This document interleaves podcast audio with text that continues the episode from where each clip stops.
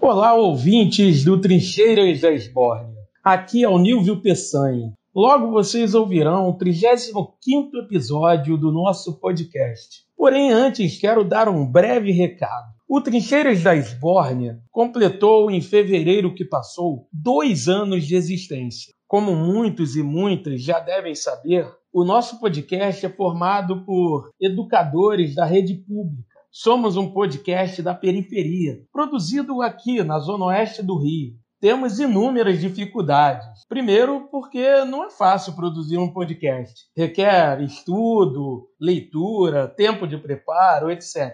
Segundo, é claro, é a questão financeira. Tá certo que ninguém faz um podcast por dinheiro. Fazemos porque gostamos e também porque é uma forma de militar em prol de coisas nas quais acreditamos, como nossa visão política e também a forma como enxergamos a arte e cultura. No entanto, para continuarmos fazendo com a frequência e com a qualidade que desejamos, precisamos do apoio de quem gosta do Trincheiras, de quem confia no nosso projeto. Diante disso, apresento a vocês, ouvintes, uma forma de apoiar o Trincheiras da Esbórnia, o nosso Pix, usando a chave trincheirasdaesbórnia.gmail.com, que é o nosso e-mail, vocês podem contribuir com qualquer valor e apoiar o nosso podcast. Deixaremos a chave na descrição deste episódio. E por falar nele, vamos ao 35º Trincheiras da Esbórnia. Obrigado.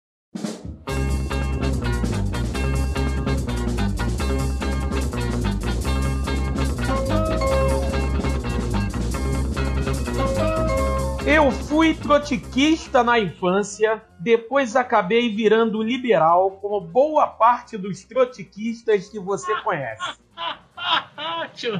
Com essa frase de Reinaldo Azevedo, meninos e meninas, sejam muito bem-vindos e bem-vindas mais uma vez a Trincheiras da Esbórnia. Este é o nosso 35º episódio e está aqui virtualmente comigo, ele, o esquerdopata, o Biratã Aires. Olá, amigos e amigas do Trincheiras da Esbórnia, para mais um episódio fantástico, extraordinário, desse que é o melhor podcast de política que você tem para assistir, tá bom? Nunca se esqueça disso e vou deixar bem claro, nunca fui trotskista. Entendeu? Desse mal eu não vou morrer.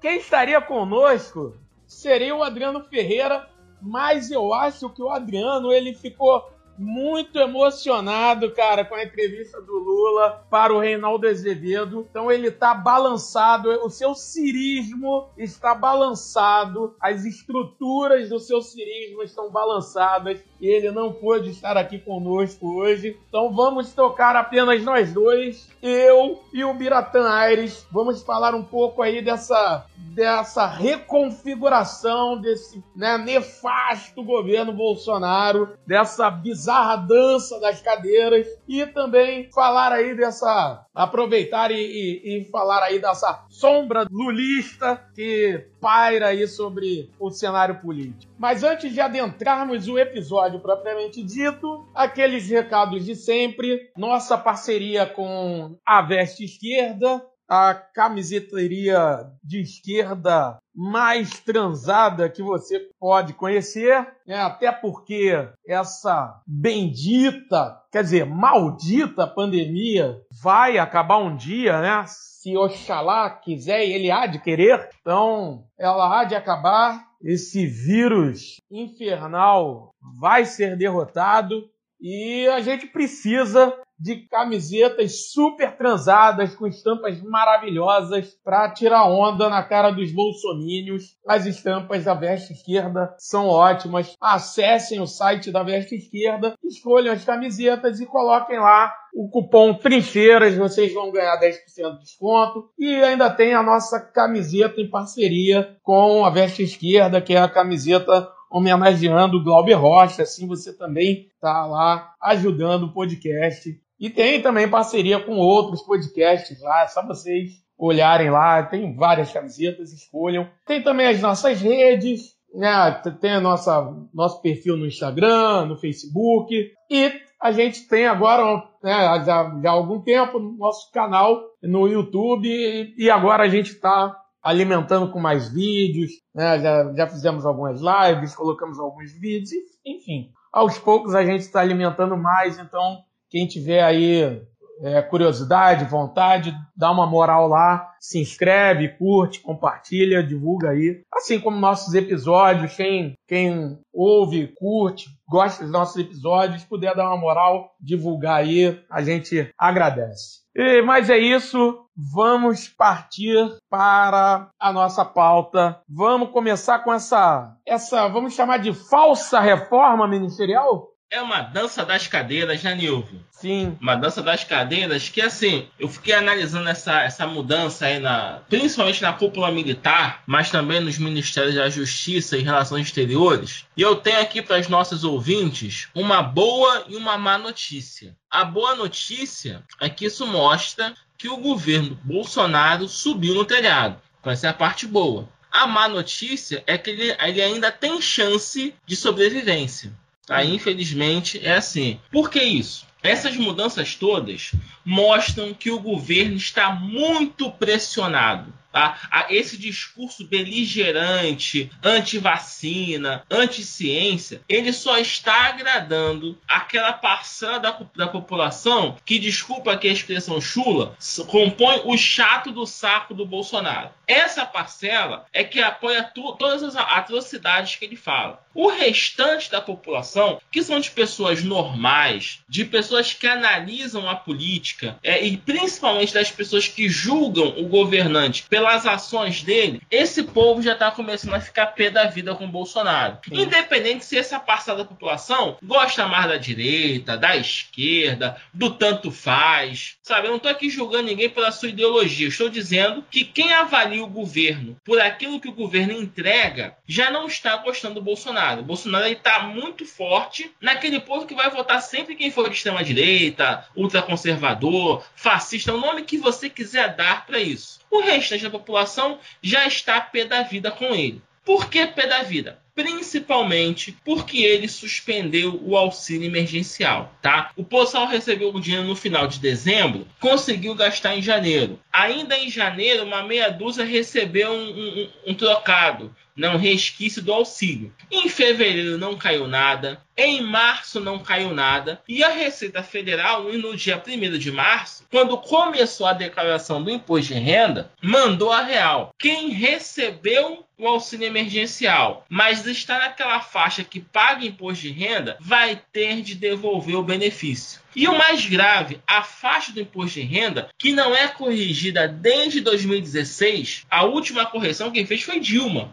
Desde que a Dilma sofreu o impeachment, o imposto de renda está congelado. Então, qualquer pessoa que receba mais de R$ 1.900 já paga imposto de renda. Então, pensa um trabalhador que ganha mais de R$ 1.900 por mês de salário, tá bom? Que pegou o auxílio emergencial para poder dar uma, um reforço, poder ir ao supermercado, ao sacolão, né, nesse momento de pandemia, esse povo vai ter que devolver o dinheiro. Então, é uma, é uma questão simples. Qualquer pessoa que receba menos de, dois, menos de 2.500, menos de 3 mil reais, esse cara não tem condição de devolver o auxílio esse trabalhador está ferrado. Porque ou ele não vai fazer declaração, ou ele vai sonegar imposto de renda, ou ele vai ter que ficar mais pobre ainda, sabe? Então, assim, essa parcela da população que tem que declarar imposto de renda, mas pegou o auxílio emergencial, já está pé da vida com o Bolsonaro. Ele a pode vacina... seguir aquele conselho do Bolsonaro, do próprio Bolsonaro quando era deputado, né? De sonegar tudo. Né? Exatamente. Né? é o único jeito, é sonegar tudo.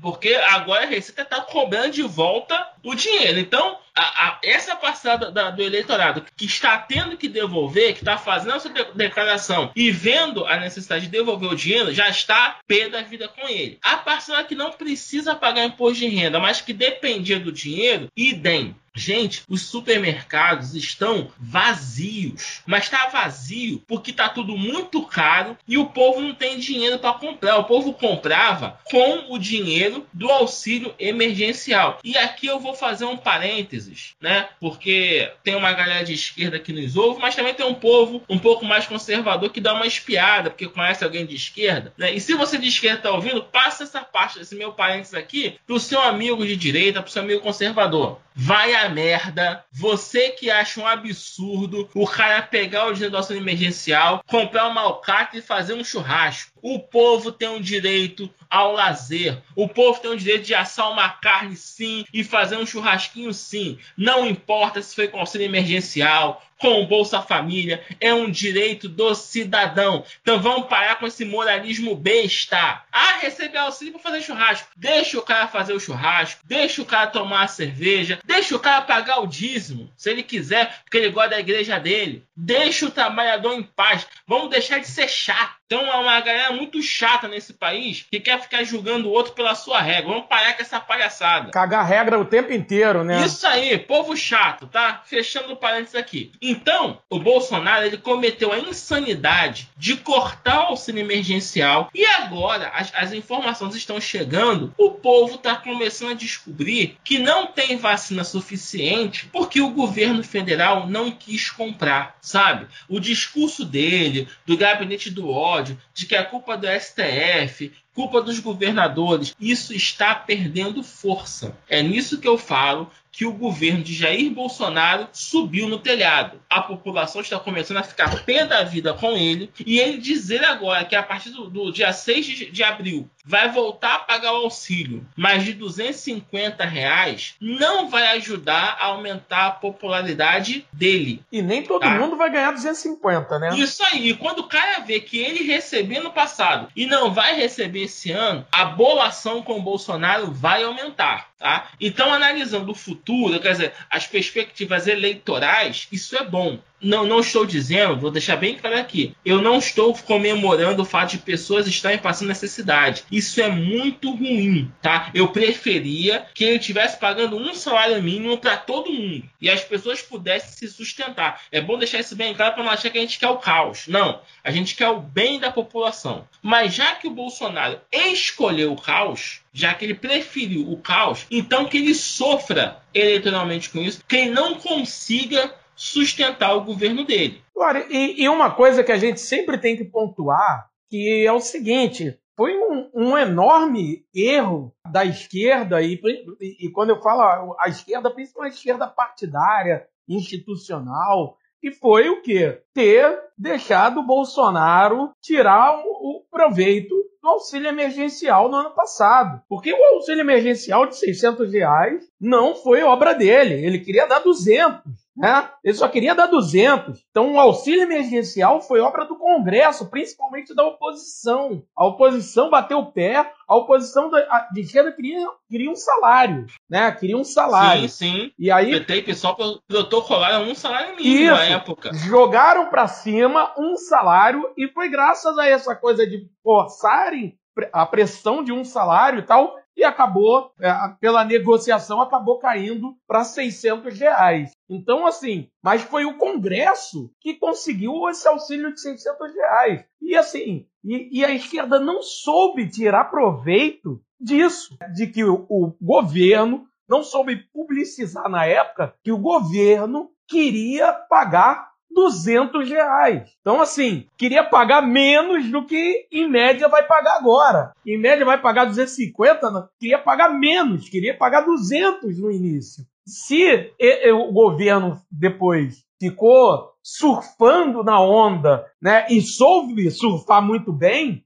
é, esse foi um enorme erro da esquerda. Olha, vou divergir um pouquinho. Eu não acho que foi um erro total da esquerda. Porque, infelizmente, é que tem erro da esquerda sim, tá? Vamos deixar. Já vou chegar lá. Tem erro da esquerda, mas não acho que foi 100% erro da esquerda. Porque tem duas questões. Uma é a crítica que a gente já tem feito há muito tempo à esquerda partidária brasileira. É uma esquerda que não consegue fazer uma boa comunicação. Uhum. Tá? Os mecanismos de comunicação dessa esquerda são muito mal feitos. Sabe? Esses deputados, a, as cúpulas partidárias, a gente já vem falando isso desde o ano passado, eles deveriam sim pegar parte das suas verbas de gabinete, parte do, do, dinheiro que eles arrecadam via, via fundo eleitoral e até as doações privadas que esses partidos recebem, eles deveriam sim, sabe, usar uma parte desses recursos para melhorar a sua estratégia de comunicação. Então, nesse ponto, eu corroboro com a crítica à esquerda.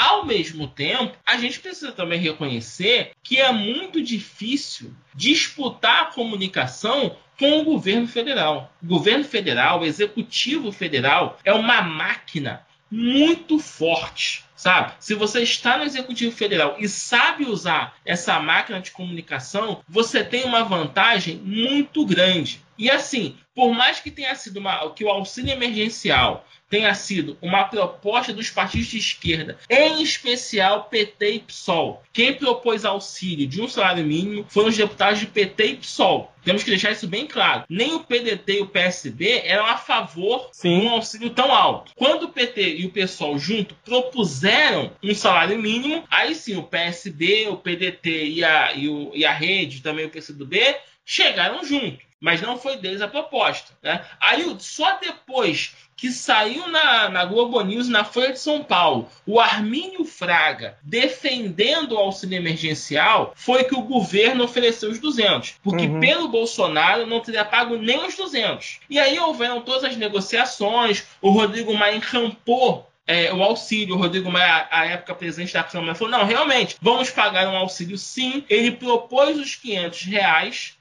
a base governista concordou com os 500, aí, aí o Bolsonaro, para poder não, não perder de zero, falou: não, então eu pago 600. Só que só sabe disso quem acompanha os bastidores da política. Para a população que precisa do dinheiro, o que é que vale? O Bolsonaro pagou. Foi essa a informação que chegou. Então, uhum. assim, o, o, o, quando eu não eu bato na esquerda, mas eu também alivio um pouco na intensidade da pancada, porque eu entendo que é muito difícil você você lutar contra a máquina do governo federal, sabe? Então, assim, a esquerda erra muito na comunicação, erra mais do que deveria, só que assim, de, dessa vez eles ficaram numa posição muito, numa desvantagem vantagem muito grande em relação ao auxílio emergencial. Só que é o seguinte, o Bolsonaro cortou o auxílio. Cortou porque quis. Tá? E vamos deixar bem claro, como hoje, é, a gente está gravando esse, esse episódio no dia 1 de abril, que é comumente chamado de dia, dia da mentira. Então, tem uma mentira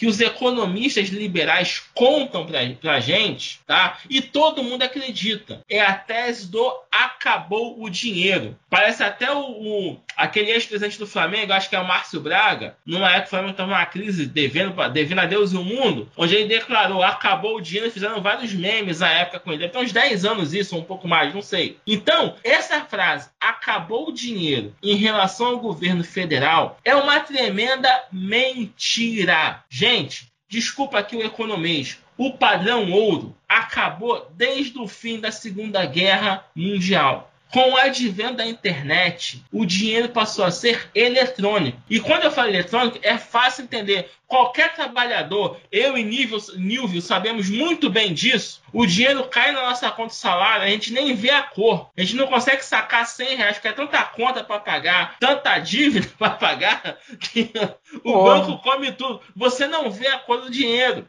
Então, esse dinheiro eletrônico que a gente mal consegue sacar no caixa, porque paga tanta conta ali, tá? Esse dinheiro, ele é infinito, tá? o dinheiro, a, a, produção do dinheiro hoje por via eletrônica ele é infinito. O que é finito o que tem limite é a capacidade da economia. Tá? O que, que eu quero dizer com isso? Você tem uma pandemia, uma recessão, um altíssimo desemprego e uma necessidade das pessoas ficarem em casa. Portanto, você, essa situação que o Brasil está, você aumentou o espaço para que o governo emita moeda. Tá? E ele pode emitir essa moeda eletrônica, porque a população que recebe auxílio emergencial, a maioria meu povo, vai usar isso para pagar conta. A maioria não vai nem mexer nesse dinheiro. Porque vão cair os 600 reais lá, ou, e agora 250, o cara vai pagar um cartão de crédito. O camarada vai pegar o cartão da, da Caixa Econômica, vai passar no supermercado. Então você, o governo ele pode emitir a moeda e nem vai haver tanta necessidade da impressão da cédula. Tem espaço fiscal para isso por conta da necessidade do país. Então esse papo de que acabou o dinheiro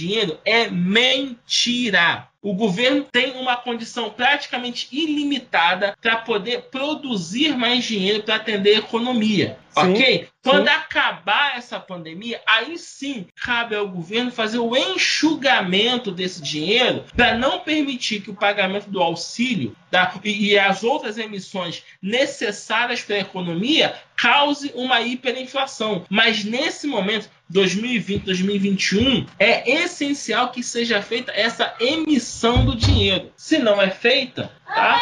É porque o governo não quer, tá? Não quer mesmo, tá? Pode prosseguir, Nilvio. É, nesse momento, a participação do filho do Biratã no podcast. Dá tchau pro Nilvio. Tchau! Tchau! Tchau! Momento fofo aqui. Momento fofo aqui. Trincheiras também é fofura. Cara, assim, duas coisas para falar. Primeiro, assim, corroborando com o que você falou, assim, logo de cara, assim, é, é criminoso o governo manter um teto de gastos em plena, em plena pandemia, né? Só isso né, para corroborar com tudo que você falou, resumindo, né, só a, a, o ato de manter o teto de gastos em plena pandemia já mostra o quão desumano é esse governo. Sim, sim. Mas assim, eu acho que assim, para a gente poder dar seguimento a essa questão da, da, da pauta, eu, eu gostaria da, da gente só fazer um, um, um breve um breve relato aqui da, da galera que saiu e da galera que entrou. Para, de repente, quem, quem tá ouvindo e tá meio por fora ainda, né? Apesar de muito já, já ter sido falado, né? Mas vai que tem um, um ouvinte ou um ouvinte aí que, que ainda não, não tá tão antenado. Ministro da Defesa, o general Azevedo, né? Ele, né, o ex ele agora ex-ministro, ele saiu e saiu também o José Levi, da Advocacia Geral da União. Esses dois saíram e saíram mesmo, né? É, Para não ter mais lugar nenhum no governo. Depois rolou uma dança da.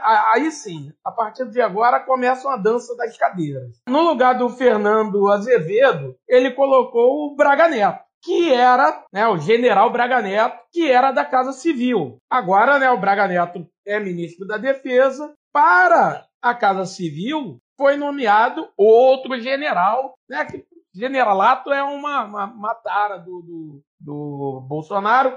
Foi outro general, Luiz Eduardo Ramos, que era ministro da Secretaria de Governo. Né? Vamos, vamos tentar não ser muito rápido para a galera não se perder. Na Secretaria de Governo, no lugar do general Luiz Eduardo Ramos, entrou a deputada federal pelo PP, olha o centrão aí, Flávia Arruda, do Distrito Federal. O André Mendonça, que era o ministro da Justiça, saiu da Justiça e foi para a Advocacia Geral da União, no lugar do José Levi. Para o Ministério da Justiça, o delegado da Polícia Federal e, claro, amigo da família Bolsonaro, de Flávio Bolsonaro, Anderson Torres. E aí, vamos lá, no embalo, o, o Bolsonaro também né, deu um pé na bunda do comandante do Exército, o general Edson Puyol. Não sei se acho que ele não é parente lá daquele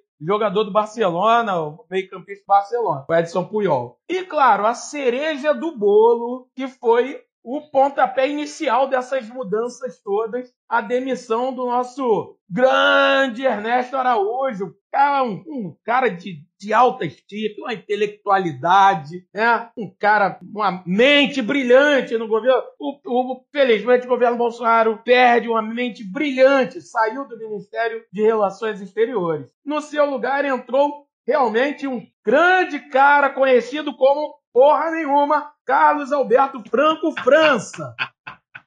né? Provavelmente tá trocando aí um 6 por meia dúzia. Mas, vamos lá.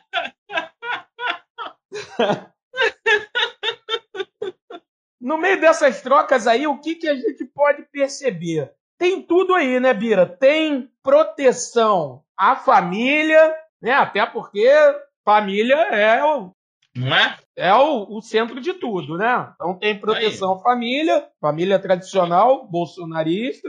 Tem, claro, agradar o centrão. E aí a gente entra para a gente discutir a questão da crise também com o exército e tal. E veio esse, esse discurso todo de ah, golpe, vai ter golpe, não sei o quê. Cara, já entra uma coisa. Pira, se tivesse golpe, fosse um lance golpista e tal, ia ter aceno para agradar Centrão. Centrão. E outra, o, o, o, o Bolsonaro ia ficar, ia agradar Centrão depois de ficar olhando o Ernesto Araújo ser humilhado, humilhado no Senado. Gente, se você, vocês têm que ver, quem não viu, depois busque os vídeos, os vídeos do, da sabatina, a destruição que foi o, a presença do Ernesto Araújo no Senado. Ele foi humilhado, sapatearam na cara do Ernesto Araújo. E assim, o Ernesto Araújo era um dos homens fortes do bolsonarismo ali, do, do olavismo dentro do governo, né? Então, assim, uma das coisas que mostra que a questão de golpe,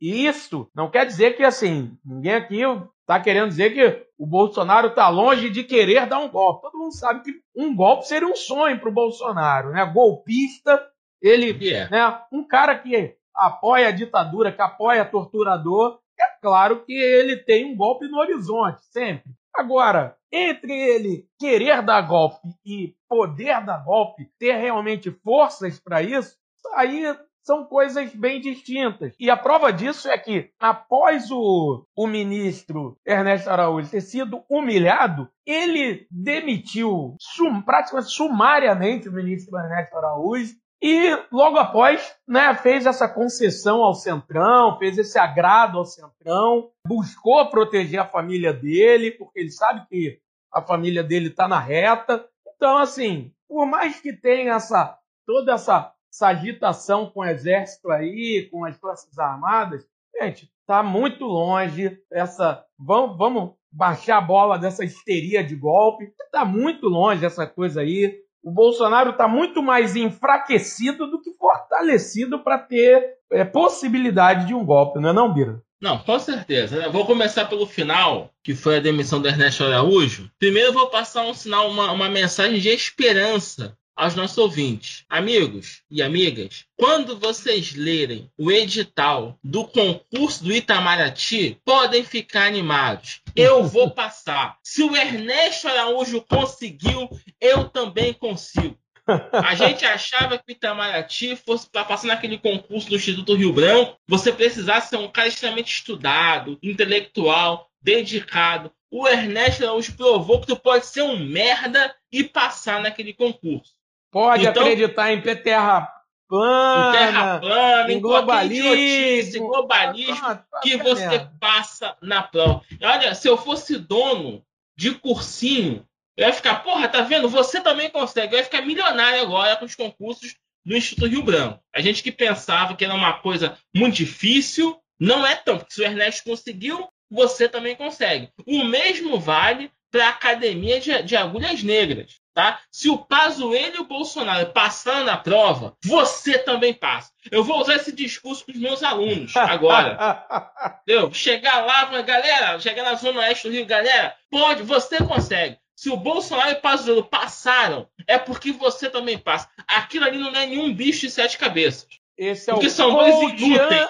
anti-bolsonarista. É isso. isso aí coach antipersonalista. Então já começa por aí, é um incentivo aos nossos alunos. O seguinte, com certeza você, meu aluno, você não é um merda. O Bolsonaro é um merda. O, o Ernesto é um merda. O Pazuello é outro merda e eles passaram. Então você também consegue, tá? Perca o medo da prova, que é acessível. O segundo ponto, você já adiantou né, bastante. O famoso não vai ter golpe. Bolsonaro não tem condições de fazer o famoso autogolpe. Você foi muito feliz na sua fala. Vontade ele tem muita, capacidade ele não tem nenhuma, tá? E as mudanças no regime, no, no sistema militar, quer dizer, nos comandos militares, ocorreram porque eu estava reparando que o Bolsonaro estava usando no seu discurso tratando o exército como se fosse uma guarda de mosqueteiros. Né? Os mosqueteiros, para quem não leu o livro da Alexander Dumas, ele fala que os mosqueteiros eram a guarda pessoal do rei.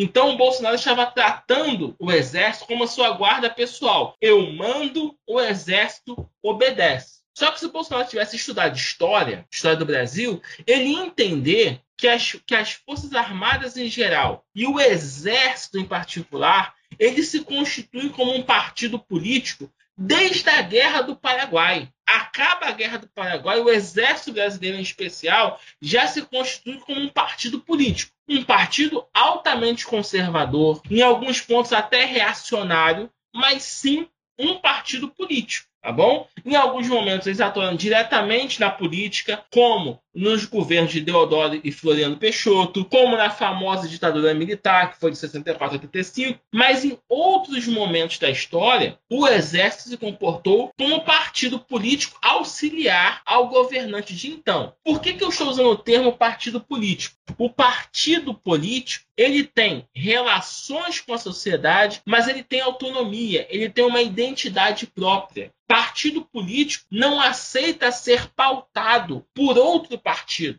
Ele tem a sua independência. E a independência que eu falo, ele tem a sua capacidade de negociação. Então, quando o Bolsonaro usa, né, no, pelo menos no discurso, ele faz transparecer que o exército hoje é o seu é sua guarda de mosqueteiros, sabe? É, é, o seu cão de guarda. Isso gera um incômodo nos comandantes da ativa. Então, a briga aconteceu por quê? Porque esses generais da ativa falaram assim, não, não é bem assim. A gente apoia o seu governo por uma questão ideológica. Nós apoiamos o seu governo por duas razões. Primeiro, que a gente consegue cargos, a gente arruma mais dinheiro. Né? Cargos no governo federal, cargos diretos, onde eles acumulam o salário de oficiais mais o adicional por estar trabalhando para o executivo. Então, o cara quer dinheiro. É aquela justificativa mais simples, porém real, tá?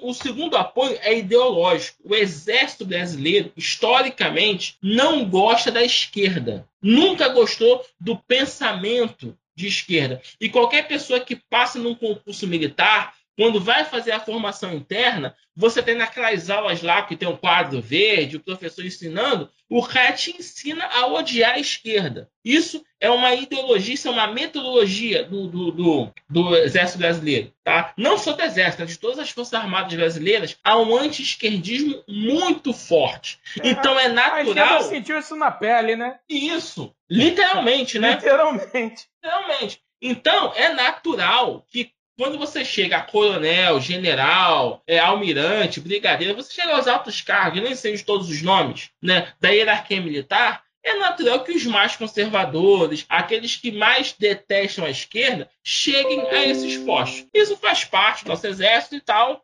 A gente vai ter que conviver com isso por mais algum tempo, infelizmente. Só que é o seguinte: não é porque eles não gostam da esquerda que eles vão assinar embaixo tudo que o Bolsonaro fala. Sabe? Até porque esses generais eles entendem que o Bolsonaro foi expulso. O Bolsonaro, gente, sequer é capitão. Bolsonaro é tenente do exército. Ele foi expulso quando ele ainda, ainda era tenente. Só que aí foi feito um acordo lá no momento da expulsão dele, né? Ele, ele tinha contatos, né, com altos oficiais, com alguns generais e tal. Ele conseguiu ali no, no, aos 45 do segundo tempo mudar a condenação dele, de, a expulsão dele, né? Ele ser expulso por desonra ele conseguiu ser expulso com a aposentadoria. E aí, pelas regras do militarismo, quando você se aposenta, você sobe uma patente. Isso, ele foi para então, reserva com a patente acima.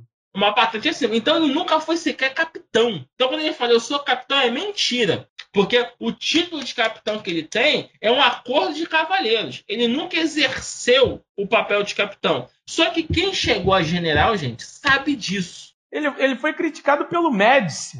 Sim, sim. Se não me engano, foi o Médici que chamou ele de, de mal militar. Sim, sim.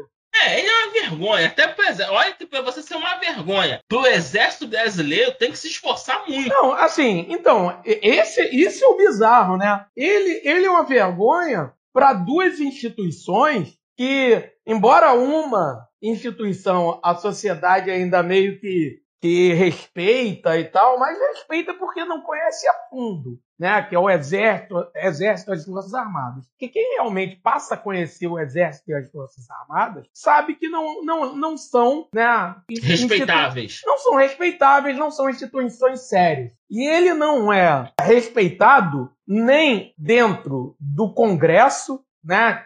Os uhum. seus pares congressistas da época olham para ele e sabem que ele era um congressista de merda, né? Exatamente. Ele era um cara que ninguém queria em nenhuma rodinha de conversa, né? E não é porque ah, esse cara não faz corrupção, não. É porque ele era um motivo de piada. Ele era um, um, um bosta, né? Gente, ó, vamos ser honestos aqui.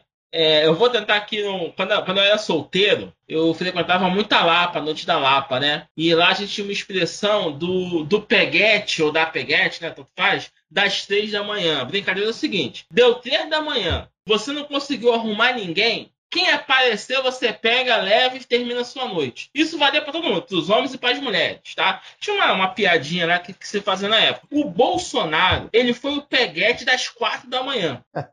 sabe? A direita brasileira queria vencer o PT. Tá? Só que somente prender o Lula não era suficiente. Tinha que ter algum candidato viável para isso. Então, assim, deu, deu 10 da noite, você não, cara não, não, arrumou ninguém. Deu, deu meia-noite, não arrumou ninguém. Duas da manhã, não arrumou ninguém. Quatro da manhã, quem apareceu o Bolsonaro, é com ele que nós vamos. É melhor do que voltar, voltar sozinho para casa. Sabe? A lógica foi essa. Então, vou arrumar um namorado, namorada, tanto faz, né? Independente se você é hétero ou homossexual. O seu peguete, a sua pegação. O Bolsonaro foi a pegação das quatro da manhã. Ó, só tem ele, então vamos com ele mesmo. Isso foi o Bolsonaro sabe? Eles não queriam o PT de jeito nenhum, sabe? E é curioso isso, porque no último dia 30 de março, a, a XP Investimentos, junto com o Infomoney, eles fizeram uma live, né, uma apresentação no YouTube, no canal deles no YouTube, com os executivos, que eles chamam de CEO, né? Não é um nome babaca, pode falar que é o diretor executivo, né? Que é o manda-chuva, de quatro grandes redes de varejo. A Reserva, que é uma marca de roupa metida besta aqui do Rio de Janeiro,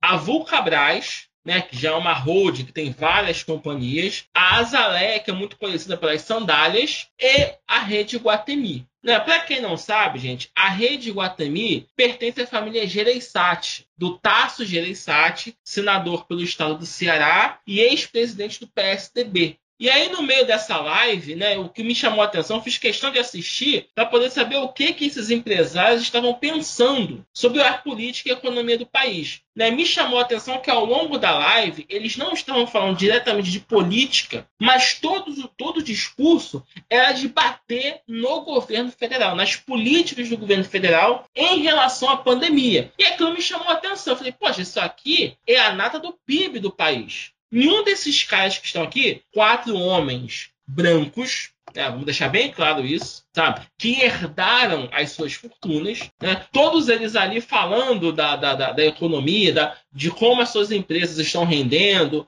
né? Incentivando que as pessoas que estivessem assistindo comprassem ações das empresas deles, aquele discurso né, que a gente já conhece, mas batendo no Bolsonaro. Eu falei, peraí, esses caras estão batendo esse povo está pouco se lixando para o trabalhador. Esse é o povo que defende teto de gastos, que defendeu a contra-reforma trabalhista que solapou direitos dos trabalhadores. É o povo que bancou a reforma da Previdência, que acabou com a nossa aposentadoria. É o povo que defendeu essa reforma administrativa, sabe? Que destruiu a carreira do servidor público. E peraí, se esse povo está contra o Bolsonaro, alguma coisa está fora da curva. E ao final da, da live, o Carlos Gereissati, que, gente, vocês me desculpem, não sei se ele é irmão ou filho do Tasso, tá? Eu não vi essa pesquisa ainda no Google, mas eu sei que ele é da família do Tasso Gereissati, que são os donos do Iguatemi. O Carlos Gereissati mandou a real. O Brasil está desgovernado. Foi direto. E aí todos os participantes concordando com ele sobre esse desgoverno que é o Bolsonaro. Então ali eu falei, peraí, tem uma parte importante do, do, da cúpula do PIB nacional que não está satisfeito Sim. com o Bolsonaro. É nisso que eu falo que esse governo está desmoronando. Sim, sim, sim. Porque essa galera fez campanha é, pesada, bancou literalmente. Jogaram muito dinheiro na campanha do Bolsonaro. Quando o Bolsonaro fala que, que gastou pouco, todo mundo sabe que é mentira. Porque esse, esse, esses grandes empresários colocaram muito dinheiro na campanha do Bolsonaro. E o Bolsonaro perdeu esse apoio hoje. Esse povo não quer o Bolsonaro. Não significa que o Gereissati, o cara da Azalé vão votar no Lula. Não estou dizendo isso. Mas eles não querem o Bolsonaro. Para eles voltarem a votar em Bolsonaro, é, eles têm que se sentir muito desesperados com a oposição ao Bolsonaro. Então tá nítido aí que o Bolsonaro perdeu o apoio do PIB, tá? E ele está se, se, agarrando realmente àquela meia dúzia de, de, de, de fanáticos por ele. Né? E o que, que ele fez nessa reforma? Como ele quis tratar o exército como seus mosqueteiros e os comandantes não aceitaram, ele mudou a cúpula militar. Para agradar o Centrão, ele colocou a Flávia Arruda né, na, na, articulação política tá? e tirou o Ernesto, mas não colocou no lugar do Ernesto Araújo o chanceler que o Congresso queria. Ele colocou lá um, um Aspone qualquer, o que não agradou o Senado. Esse rapaz, ou ele vai se mostrar um político muito hábil, ou vai, nem sei o nome, repete o nome dele do novo ministro da, das Relações Exteriores, que eu nem gravei o nome do. Carlos do, Alberto do Franco França. Isso aí. Ele é, do, ele é do Rio Branco? Você conseguiu ver isso? Não, não. Ele é não, formado no Instituto do Rio Branco? É, é, é, não, não vi. Ele é, ele é diplomata e tal. É, então é formado. Mas, ele é. Mas ele nunca foi embaixador. Sim, sim. Então, é um cara formado pelo Instituto Rio Branco, mas que não tem, nunca foi nada. Né? Não, Isso não, não, não agrada ao Centrão aparentemente ele tem uma trajetória bem similar à do Ernesto Araújo. É um cara que, tá, que faz parte da diplomacia e tal, uhum. mas não, tem, não se destaca em nada. É, por isso que eu disse, aparentemente ele trocou seis por meia dúzia. Sim. Então, isso fica bem claro o seguinte: ele não tem condições para dar um golpe. Ao mudar a cúpula militar, sinceramente, ele, para mim, está com medo de tomar um golpe. Sim, sim. Sabe? Tá com medo desses generais se juntarem ao Mourão e dar um golpe, tira o Bolsonaro, dá posse ao Mourão e faz um acordo com o Centrão. Acho que ele está mais com a gente tomar um golpe do que tentando dar um golpe, sinceramente, tá? E essa mudança na justiça, AGU e Ministério da Justiça, é porque é o seguinte, ele está fugindo da polícia. Claro. Porque os crimes da família Bolsonaro, os crimes aos quais ele é o principal criminoso, ele é o chefe da quadrilha. Ele é o, ele é o núcleo do PowerPoint, né? É exatamente, o... exatamente. Sabe? Porque é o seguinte, o, o, Braga Neto foi o comandante da Sim. intervenção no Rio Boa. de Janeiro.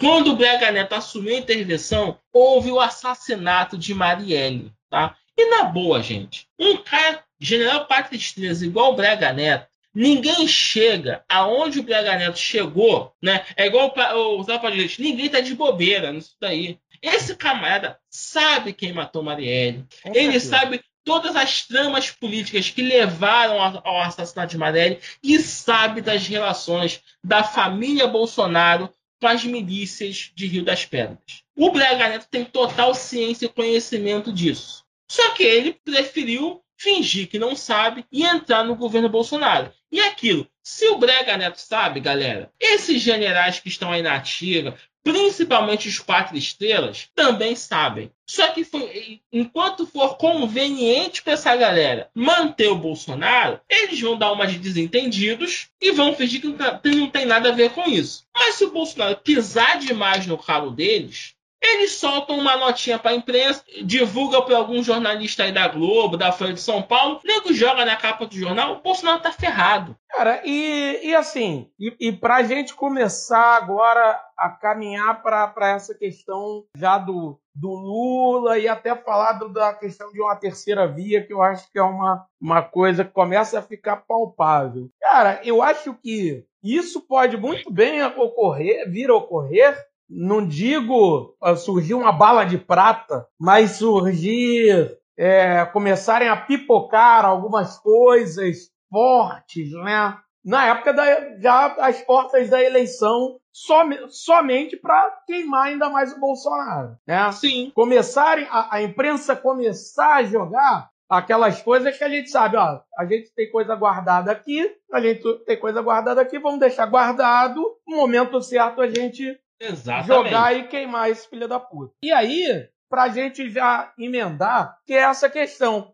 Levando em consideração esse ponto, a gente partindo dessa premissa que o Bolsonaro pode ficar, de repente, muito queimado e, e se desidratar bastante, a gente tem aí a possibilidade do Lula, tá certo que, que ainda tem algumas coisas a, a, a, serem desenroladas ainda, ainda quanto à questão do, do STF e tal, mas vamos, vamos também partir da premissa que o, o Lula vai estar elegível e tal, e que ele vai ser o provável candidato do PT em 2022. Então a gente tem a figura do Lula, que é uma figura que só a presença dele já já embaralhou, já tumultuou todo o tabuleiro político, começa, né, começa a pipocar aí a, a, a, ideia, né, a movimentação por uma terceira via, como estão dizendo aí. Hoje mesmo saiu aí o, o manifesto né, pela democracia, mais um manifesto pela democracia, já não sei quantos manifestos saíram, mas saiu mais um aí de, né, só que esse aí de possíveis presidenciáveis, que né, tem nosso grande Ciro Gomes. Um, um beijo, Adriano. O Ciro Gomes, Luciano Huck, é, Dória, enfim, uma porrada deles e a Moedo, que, porra, se não fosse a fraude do Bolsonaro, seria o presidente do Brasil, porque todo mundo votou na Moedo, né? Exatamente. exatamente então, né? deve ter sido alguma fraude eleitoral. Foi a urna eletrônica que não, não funciona. Estava manipulado, estava manipulado. manipulado. A Moedo ganhou a eleição, mas foi houve o fraude do TSE, porque o Toffoli era o presidente na época e fraudou. Gente, e é aí... é brincadeira, tá? É piada, hein? Pelo amor de Deus. E aí a gente começa a entrar na, na questão até dessa, dessa entrevista que rolou hoje, né? Foi justamente o, o Reinaldo Azevedo, ele perguntou ao Lula da possibilidade, achei, achei uma boa, boa pergunta do, do Reinaldo Azevedo, da possibilidade de uma outra polarização. É, o pessoal tá falando muito do, do Lula com, com Bolsonaro, mas na possibilidade de uma desidratação tamanha do Bolsonaro não ir para o segundo turno e ter o Lula, um, alguém da, da direita, centro-direita, e levando em conta aí o, o Ciro, um centro-esquerda. Enfim, é, vamos lá. E aí, o que que tu diz? Olha, cara, eu gostaria muito que o Bolsonaro não estivesse no segundo turno. Seria, seria maravilhoso para o país Bolsonaro não ir ao segundo turno. Só que eu não tenho essa esperança, não. Infelizmente, não quero deixar você triste, nossos ouvintes, porque o problema da terceira via não é no Brasil. A terceira via no mundo não tem voto. Tá? Esse modelo de democracia burguesa, essas convenções iluministas no final do século XVIII, XIX. Isso, e os 12% do Ciro Gomes, cara? Então, isso não é voto. Né? Se você for pegar todas as democracias liberais do mundo né, e a sua trajetória, a terceira, a terceira via só serve para encher o saco. A terceira via não tem voto. Todas as democracias têm uma polarização. E, e polarizar, gente, não é ruim, tá? Não é ruim polarizar. A polarização é a final do campeonato. São os dois melhores times daquele campeonato que polarizam. Então não tem terceira via. Tá? A, a, população, na hora de escolher, ela pega os dois candidatos com maior potencial e vota sempre nesses dois. Tá? O que acontece é sempre isso. Então, eu não acredito em terceira via. Até porque o, esse manifesto aí, ninguém tem voto. Sim, ninguém tem voto. Mas assim, você não acha que que pode. Eu não estou aqui querendo entrar numa, numa questão de, de assim, de um otimismo louco, né? Nem estou achando que é que já é certo do Bolsonaro estar tá no segundo, tá fora do segundo turno, não. Não estou entrando. Eu estou só aventando que possibilidade, né? É claro que hoje a gente olhando para o cenário hoje, a maior possibilidade é o Bolsonaro estar no segundo turno. Né? Sim. Com todo, todo o enfraquecimento dele, ainda né? Se a gente olhar o cenário, ele ainda tem 30% ou pouco menos de 30% de votos, o que, pô, garante a ele um, né, um segundo turno. Mas assim, a gente não sabe como é que vai ser 2022 economicamente. Tudo indica que 2021 a gente vai ficar se arrastando com essa, com essa vacinação e tal. eu espero, eu acho e espero que a partir do, do, meio do ano acelera, vai ocorrer uma aceleração da, da vacinação e isso talvez faça com que dê uma estabilização dessa, de, dessa desidratação do governo Bolsonaro. Agora, a gente não sabe como é que vai ser para 2022. Porque se a gente chegar para né, daqui até o fim do ano, com, sei lá, 70% da população vacinada, é o que eu espero, e até acho possível se a gente começar a ter uma aceleração a partir do, do, do, da metade do ano. Se a gente chegar aí pelo menos próximo de 70% da população vacinada, aí a gente parte para 2022 pensando na questão econômica. E aí é o seguinte: se na questão econômica o país voltar a ratear, voltar a patinar, isso vai pesar bastante contra o governo Bolsonaro, né? E aí a gente pode pensar nova, e aí a gente pode pensar o seguinte, que podem começar a se fortalecer, podem começar a surgir alguns nomes, né? Não, os nomes podem surgir, mas Nilve, é aquilo. O Bolsonaro, ele é o governo. Ele não é um azarão. Uhum. Então, ele tem toda a máquina governamental com ele. E ele tem uma coisa que ninguém da terceira via tem. Ele tem seus seguidores fiéis. Sim. Tá? O apoio ao Bolsonaro não é um apoio político somente, é um apoio apaixonado. Esse é o diferencial que ele tem em favor dele. Tá? O cara que tá com o Bolsonaro, ele mata e morre pelo Bolsonaro, sabe? E esse segmento não é desprezível. Tá? Porque a gente precisa entender o seguinte: mês de março foram quase 67 mil mortos só por Covid. Quando você analisa as cidades, está na média de 70 anos de pessoas de idade de 70 anos. Ou seja, é uma minoria da população. De 210 milhões de pessoas, menos de 10 milhões receberam a segunda dose, foram vacinadas. Você tem 10 milhões de vacinados. Na segunda dose, tem menos de 5 milhões que receberam as duas doses. O desemprego é o maior da história. Se você comparar a economia do Brasil de hoje com o pior mês da Dilma, a Dilma está muito melhor do que hoje. Sim. E mesmo nesse caos, o malandro consegue de 25% a 30% de bom e ótimo, de pessoas que o adoram. Então, é um segmento da sociedade que não está analisando o governo dele, mas que se identifica com ele. O Bolsonaro engoliu a direita. Então, qualquer melhora, e quando eu falo vacinar todo mundo, gente, é uma melhora. Porque ao vacinar todo mundo, naturalmente, as pessoas vão voltar para a rua com segurança, com esperança. Então, qualquer melhora ajuda ao Bolsonaro. Tá? E o Bolsonaro tem uma vantagem muito grande sobre essa terceira via. O Bolsonaro ele consegue chegar no, na população mais pobre sem parecer arrogante. Porque o Ciro Gomes, ele arrota arrogância. O Dória é arrogante. O Amoedo é o, banque, é o banqueiro arrogante. O Luciano Huck é o maluco da, da, da, da, do programa com um monte de mulher pelada. Já o Bolsonaro, o Bolsonaro se comporta como aquele maluco, gente boa do boteco. Isso é uma força muito grande que ele tem, Sim. sabe? Então eu acho muito difícil a direita conseguir produzir um candidato que roube votos do Bolsonaro. E com o Lula livre, leve e solto, o Lula é o seguinte: ele tem o mesmo discurso, não é o mesmo desculpa, desculpa.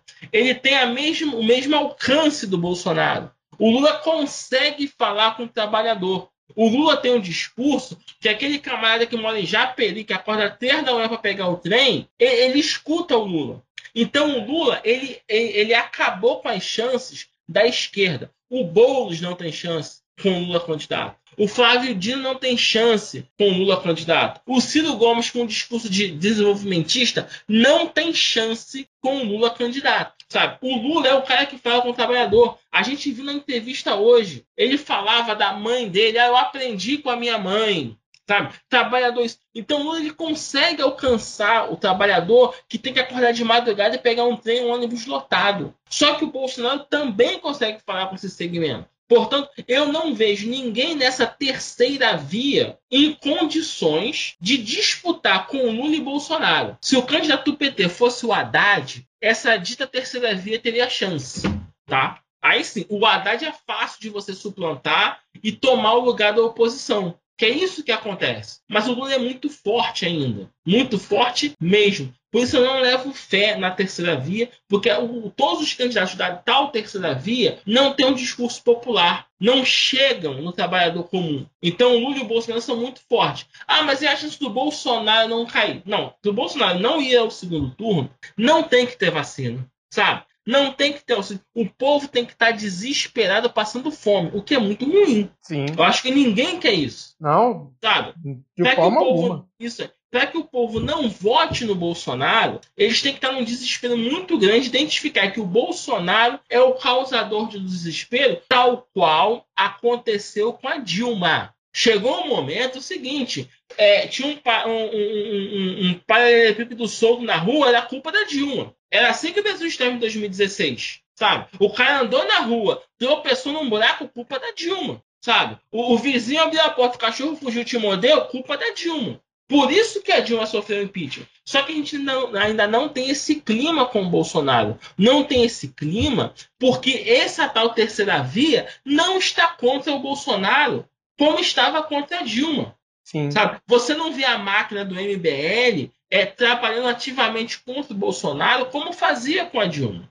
Sabe? É nisso que eu não levo fé nessa terceira via. Eu acho que vai ser um segundo turno Lula-Bolsonaro ou talvez nem haja segundo turno em 22. Porque se o Supremo não caçar o mandato do Lula até lá, vai chegar no domingo do primeiro turno, a, a, a pessoa vai sair de casa para ir à escola votar, vai pensar assim, já, peraí, esse povo vai Ciro Gomes, Amoedo, Huck, mas não sei quem. Gente, não vai ser o Lula e o Bolsonaro mesmo? A, a briga não tem entre os dois? Vou escolher Deixa, um, um, vou dos escolher dois. um dos dois e votar. Sim. E aí vai, vai, vai pelo, pelo pensamento de cada um. E eu acho que define primeiro, seja para o Lula, seja para o Bolsonaro. E hoje, não sei se você prestou atenção, mas nessa entrevista que Lula deu ao Reinaldo Azevedo, o Lula ele abriu um flanco para essa direita liberal, né? Dos empresários que eu falei que estão contra o Bolsonaro.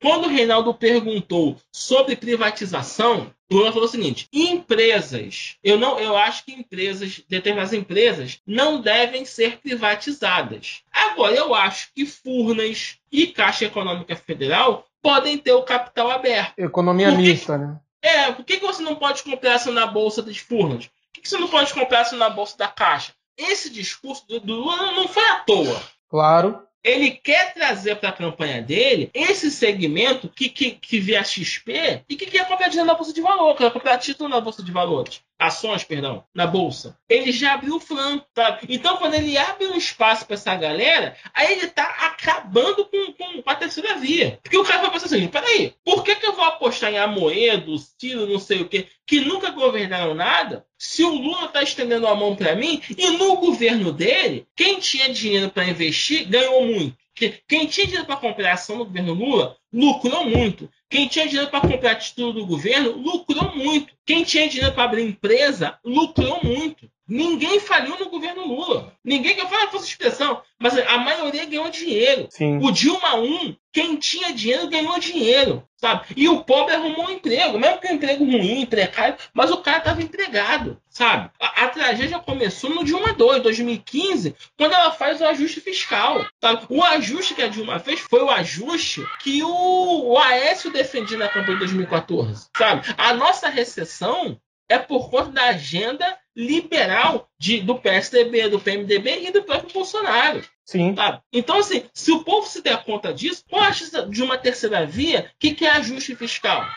Sabe? O próprio Ciro Gomes, né, que desses que assinam o manifesto é o único que eu respeito, ele foi mandou na lata. Não, não, eu vou fazer um. Eu vou fazer superávit quando eu ganhar a eleição. Se eu ganhar a eleição. Pô, superávit é ruim pro trabalhador, gente. Claro. Superávit só é bom para quem tem dinheiro. Para quem vive de salário, pro, pro cara que quer abrir um boteco na esquina do bairro dele, que quer abrir uma mercearia, é, é, é péssimo o ajuste fiscal. Então por que, que esse povo vai votar no Ciro, no Amoedo, se ele tem o, o Lula e o Bolsonaro, que cada um a seu modo, que eles não são iguais e nem pertencem à mesma moeda, mas cada um na sua característica fala com o trabalhador pobre, sabe? E, e é uma crítica agora que eu vou fazer à esquerda. A esquerda precisa entender que o Bolsonaro fala com o trabalhador brasileiro. O cara que é pedreiro, o cara que é camelô, o cara que quer a caixa de supermercado de farmácia, ele se identifica com o Bolsonaro. Que o Bolsonaro fala de um, de um, de um discurso conservador que ele concorda.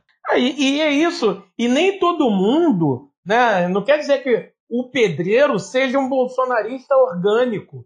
Né? Não. Não quer dizer que o camelô, por apoiar o Bolsonaro, seja um bolsonarista orgânico, aquele bolsonarista. As pessoas têm que aprender a diferenciar as pessoas dentro da esquerda. E, e quando eu falo isso, às vezes até pra gente mesmo, até sim, pra mim sim, mesmo. Sim. Porque eu sei que a gente está num, num, num, nível. Porque é, é, é, super complicado. A gente tá, tá, tá aí já, né, chegando a 400 mil mortes. 320 mil. Né? É. No dia que a gente está hoje, a gente está gravando aqui o nosso episódio, já passando de 320 mil mortos. E, e, e, ontem bateu quase 4 mil mortes em, em, 24, em 24 horas. Então, assim, é super complicado. Fica muito difícil a atenção, tudo mais. A gente tem que entender e separar essa galera orgânica, o bolsonarista raiz, do, do da galera que está é conservador. Isso. Que é moralmente né? conservador. Sim, porque, por exemplo, a gente está falando de 25%, 30%, o bolsonarismo raiz deve estar entre 15 e 20.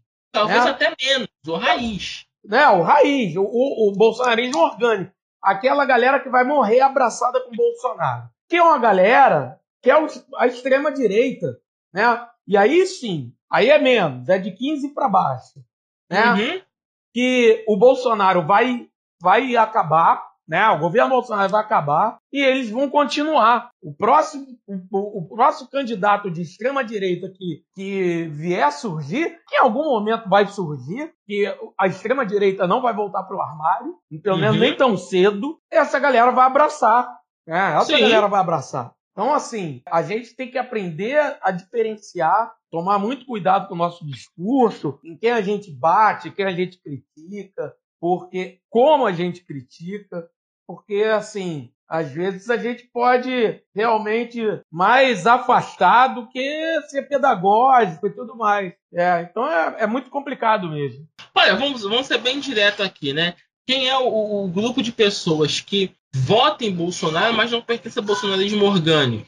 É o cara que mora na favela, é que vem o traficante lá do, do comando XYZ, ou de qualquer cor do arco-íris, e bota para vender a droga na porta de uma, na calçada do cara. Esse cara fica pé da vida, sabe? E ele, ele é muito mais fácil ser convencido pelo discurso do Bolsonaro do que pelo discurso de qualquer esquerdista. Sim. Tá? Porque ele fala, pô, o cara tá, tá vendendo aqui na, na, na, minha porta. O cara que, que vira a esquina para ir para casa, tá um maluco fumando maconha na porta dele. As pessoas não gostam disso.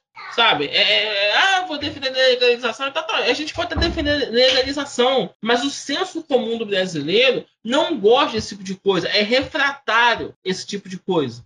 Então, a tendência dessa parcela da população é votar em Bolsonaro. É, é isso que eu falo. É gente que tem esse sofrimento, que para esse segmento é um sofrimento sabe? As pessoas se sentem desrespeitadas. Pelo, pô, imagina só, você quer sair de casa, o cara tá com uma banca, uma banca com maconha, cocaína e crack na tua porta. Sabe? O trabalhador brasileiro não, não lida bem com isso. Sabe? Por mais que a gente fale que tem que liberar as drogas, que a guerra às drogas é uma guerra contra o pobre. Pô, mas o cara não quer ver isso. Sim, sim. E aí é que tá. O Lula é o candidato da esquerda que você não identifica com isso.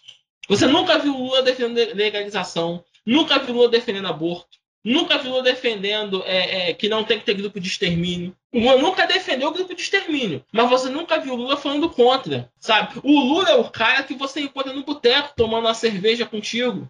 Sim. Comendo lá um torresmo, sabe? O, eu nem gosto muito dele, mas o, o Zizek, né, aquele filósofo, acho que é esloveno, ele uhum. fala muito isso. Se você tem um populista de direita, para você brigar de igual para igual, tem que aparecer o populista de esquerda. É assim que funciona, para você derrotar o cara. E o Lula, ele, eu, eu, nem acho que o Lula seja. Eu não gosto do termo populismo, não, é. tá?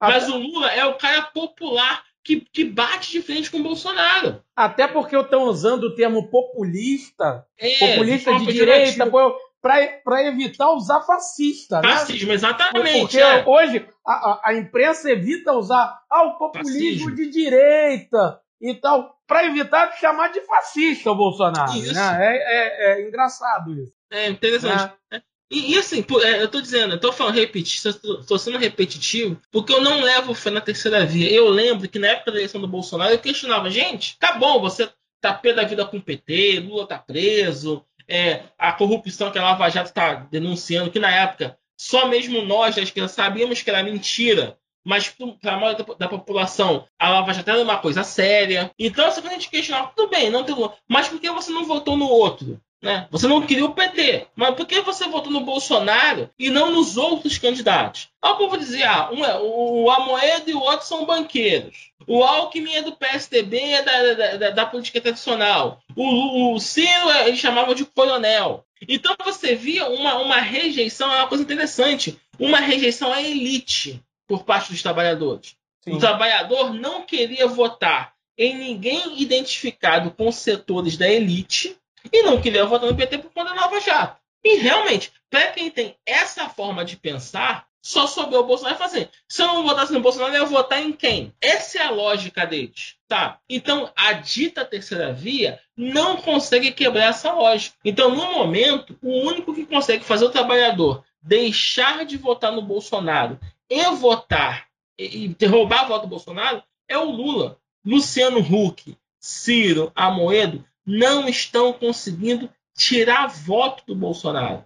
Não sim, estão sim. conseguindo, tá? O Bolsonaro engoliu o PSDB, sabe? E a gente precisa entender o seguinte, gente. Pega os resultados eleitorais de 89 a 2018. A direita brasileira, com qualquer candidato, sempre teve 40%. Então você tem 40% do eleitorado brasileiro que nos últimos 30 anos sempre vota no principal candidato da direita, seja ele quem for. Tá? E para 2022, gente, não vai mudar. A direita vai continuar tendo esses 40%. Tá? Então, esse, esse, isso o Bolsonaro vai ter. Tá? Porque ele, a direita tradicional não consegue confrontar com o Bolsonaro. Eles não têm um candidato popular para lançar para o lugar do Bolsonaro. Eu até gostaria muito, muito mesmo, sabe, que essa direita é, lançasse um candidato para tirar o Bolsonaro do segundo turno e a gente voltar a ter um PT-PSDB. Né? Eu ia ficar muito feliz. Pensar, ah, mas ó, aí o PSDB ia ganhar. Bom, fazer o quê? Esse modelo de democracia que a gente vive permite isso. Paciência. É, ganhou, deixa ganhar. Fazer, não, não, vamos nos matar por causa disso. Mas só de tirar um fascista igual o Bolsonaro já seria maravilhoso. Ué. Mas a direita não consegue produzir esse candidato. É. Sabe? Esse, nenhum dos seis que assinaram o manifesto tem legitimidade para isso. Tá? E a gente não vê ninguém no horizonte. Ninguém. Então, sinceramente, se o, o STF quiser realmente tirar o, Bol o, Bolsonaro, tem que manter a, a, a liberdade do Lula. Né? Nessa entrevista do Reinaldo Azevedo, o Reinaldo deixou isso muito claro nas entrelinhas dele. Tipo assim, Lula, eu não sou teu fã, eu te critiquei e mantenho as minhas críticas. Mas o Bolsonaro é tão ruim, mas tão ruim, que eu topo votar em ti. Sim. Sim. Foi isso que o tio Rei deixou. Eh, não, não, eu acho que nem na anteninha. Qualquer pessoa que sabe ler percebeu isso. Ele não é petista, não nada disso. Ele continua um tucano, como ele sempre foi. Só que ele falou: Poxa, já que o PSDB não tem, não tem competência para achar um candidato e um discurso para disputar voto com o Bolsonaro, é melhor ir de Lula, sabe? E depois a gente vê nos quatro anos do governo Lula como a gente se reorganiza para tentar impedir o Bolsonaro em 26. Sim, eu acho que um movimento do, do Reinaldo Azevedo que eu não vejo em outros liberais, né, é esse, esse movimento. É um movimento louvável, entre muitas aspas, uhum. para um liberal, que na verdade era um, é, deveria ser o mínimo que um, um liberal com, com pensando no, no, no, uhum. no país deveria fazer, né? Que é esse, cara, entre um fascista, né, entre a possibilidade de ter uhum. um fascista sendo reeleito para mais quatro anos, e, e, com certeza vão ser quatro anos muito piores, piores do que, do que esses primeiros, né? isso aí. Porque aí ele vai, vão ser quatro anos que ele vai tratorar. Porque Exatamente. ele vai se reeleger de novo. Então ele vai tratorar, cara. Ele vai tratorar. Então a possibilidade de você ter um fascista, né, se reelegendo. E, cara, a possibilidade de você ter a volta de um candidato que você criticava, mas que você reconhece que é muito melhor do que o fascista, cara, porra, uhum. é lógico. Com o que, que você vai escolher? Né, pá? Parece aquele, aquele, aqueles programas do, do, do, do, Faustão, aquela coisa que a pessoa ficava num, num, num cilindro, né, com uhum. tudo fechado. Você troca Um, é, lembro disso. É, um, Audi, sei lá, um carro zero por um pirulito. Ah, o cara Não, assim... eu sou sim. Porra, né, cara? É por aí, né? Porra, é, escolhas idiotas. Você, não, você vai optar por um Bolsonaro. É. Sinceramente, sinceramente, se esse segmento, o que a gente chama de direita liberal, são as pessoas, as lideranças, perdão, de direita que não são aliadas ao bolsonarismo. São apenas pessoas de direita, que têm umas ideias conservadoras, a favor de privatizar tudo e tal. Se essas lideranças entenderem que eles lucram muito mais com a volta do Lula, já vai já vai ser perfeito. Por quê? Se eles analisarem a composição nos estados, mesmo o Lula ganhando a eleição presidencial, o Congresso vai continuar tendo 350 ou mais de deputados e senadores altamente conservadores, porque a dinâmica dos estados não permite que em 22 a esquerda é, eleja uma bancada de 250, 300. Não vai fazer. Se fizer 150, louve as mãos para o céu. Sim. Dê graças a Deus. Então, essa direita, se ela fosse inteligente, sabe? olha só, deixa o Lula ganhar. Nós vamos ter um Congresso majoritariamente nosso, só que vai ser a nossa direita e não a direita do Bolsonaro. E o Lula vai ser obrigado a negociar conosco. Sendo que o Lula já deixou bem claro que ele negocia sem problema, sabe? O Lula não vai fazer jogo duro para negociar com esse povo. O Lula vai aceitar botar um, um, uma luz Trajano, sabe, no Ministério da Fazenda. Para nós de esquerda é até ruim isso, sinceramente. Mas o Lula é um cara que deixa espaço para isso. Então seria muito melhor para essa direita é, deixar o Lula ganhar, não atacar o Lula, sabe? Atacar ao Bolsonaro, negociar com o Lula, sabe? E talvez voltar até em 26. Porque o, o, Lula é o seguinte: o Lula ganha eleição, o eleitor vai querer que o Lula devolva aquele Brasil de 2010. E se o Lula não devolver o Brasil de 2010, a tendência é o cara ficar puto com o Lula. A, gestão do Lula corre esse risco. Então, se essa direita fosse inteligente, não, deixe ele ganhar, porque se ele não conseguir devolver aquele bem bom de 2010, nós vamos ser opção. Porque o Bolsonaro sem a máquina Sim. vai ser preso, sabe? Com certeza. O Bolsonaro e o PRI vão pra cadeia. Com certeza. Então, quem vai sobrar de oposição ao governo do PT vai ser essa direita liberal, né? Como nossa amiga Adriana gosta de falar de maneira jocosa, né? É uma direita limpinha. Isso. Eu adoro essa expressão que ele tem, a né? boa e velha. Isso, sabe? É, é, é, é, sempre assim, mas sei lá, os caras estão tão naquela loucura de, de 2015, 2013, sei lá. E, não aceita, não, não, percebe, não faz esse cálculo eleitoral. Eu nem devia falar isso para eles. Tá? Que eles vão lucrar muito mais com o Lula do que com a continuidade do Bolsonaro. Que o Bolsonaro reeleito, gente, ele vai se sentir forte o suficiente para tentar dar o golpe. O golpe que ele quer e hoje ele não tem condição de fazer, sabe? Hoje ele não consegue. Mas tu reelege esse cara, ele vai se achar acima do bem e do mal. Sim, sim. Isso não pode acontecer. É nisso que eu sou obrigado a louvar o Reinaldo Azevedo. O Reinaldo é o representante da direita que entendeu isso, sabe? É melhor voltar ao PT, que o PT vai ser obrigado a sentar com todo mundo e negociar, do que dar força ao Bolsonaro, sabe? E o PT não vai, mesmo que o PT queira, não conseguir dar golpe nenhum. O PT não tem nenhum general petista. O PT não tem nenhum banqueiro petista, sabe? É, nenhum governo dos Estados Unidos vai apoiar o PT, nenhum, sabe? Não, a gente não, não tem essa, essa capacidade. Mesmo que o Bernie Sanders fosse presidente dos Estados Unidos, não ia apoiar o PT. Porque quando ele ganhar essa eleição, o Pantera vai chamar ele na xixa, ô bonitão. Aquilo, a brincadeira é outra. É só, é só lembrar que o Obama chamou o Lula de o cara e depois ele ajudou a, a dar golpe na Dilma. Exato. Não dá pra confiar nesses caras. Poxa, então. É, é isso. É. Então, foi. Foi. Fechamos? Fechamos. É isso. Valeu, Bira. Obrigado. Obrigado a todos e todas que forem ouvir o nosso nosso 35 episódio. Ficamos por aqui. Vamos. Valeu. Vamos ficar aí torcendo para o Bolsonaro se desidratar até sumir. Até sumir completamente, né? sumir completamente. É porque eu não posso falar em público o que eu desejo para ele, que pode melhor, dar processo é, e tal. Não. Mas vocês entenderam, né? É, é isso.